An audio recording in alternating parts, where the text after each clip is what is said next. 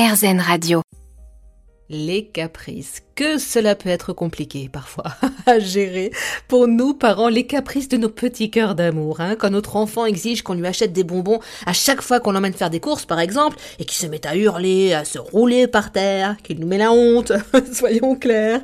Quand il refuse de rentrer à la maison après être allé une heure au parc et qu'il est temps de préparer le repas, par exemple, heureusement, pour nous aider et nous conseiller, avec nous, Florence Millot, psychologue et psychopédagogue, autrice de nombreux ouvrages dont Un problème, cette solution, Mon enfant fait des caprices, paru chez Hachette Famille. Bonjour Florence. Bonjour Eva. Expliquez-nous, qu'est-ce qui différencie un caprice d'une grosse colère? Alors c'est assez simple sur le papier.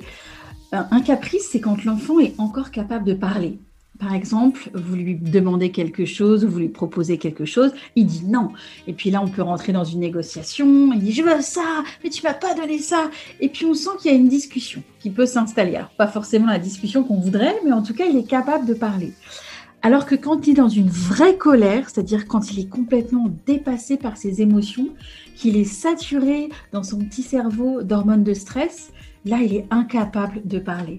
C'est un peu comme s'il était dans une nébuleuse. Et d'ailleurs, quand vous lui parlez, il n'entend pas. On voit bien qu'il est complètement ailleurs. Il est en crise. Euh, parfois, il crie. Parfois, il se roule par terre. On le voit le visage un peu hagard. Il y a des parents qui disent parfois euh, euh, possédé. Tellement on sent que l'enfant n'est plus là.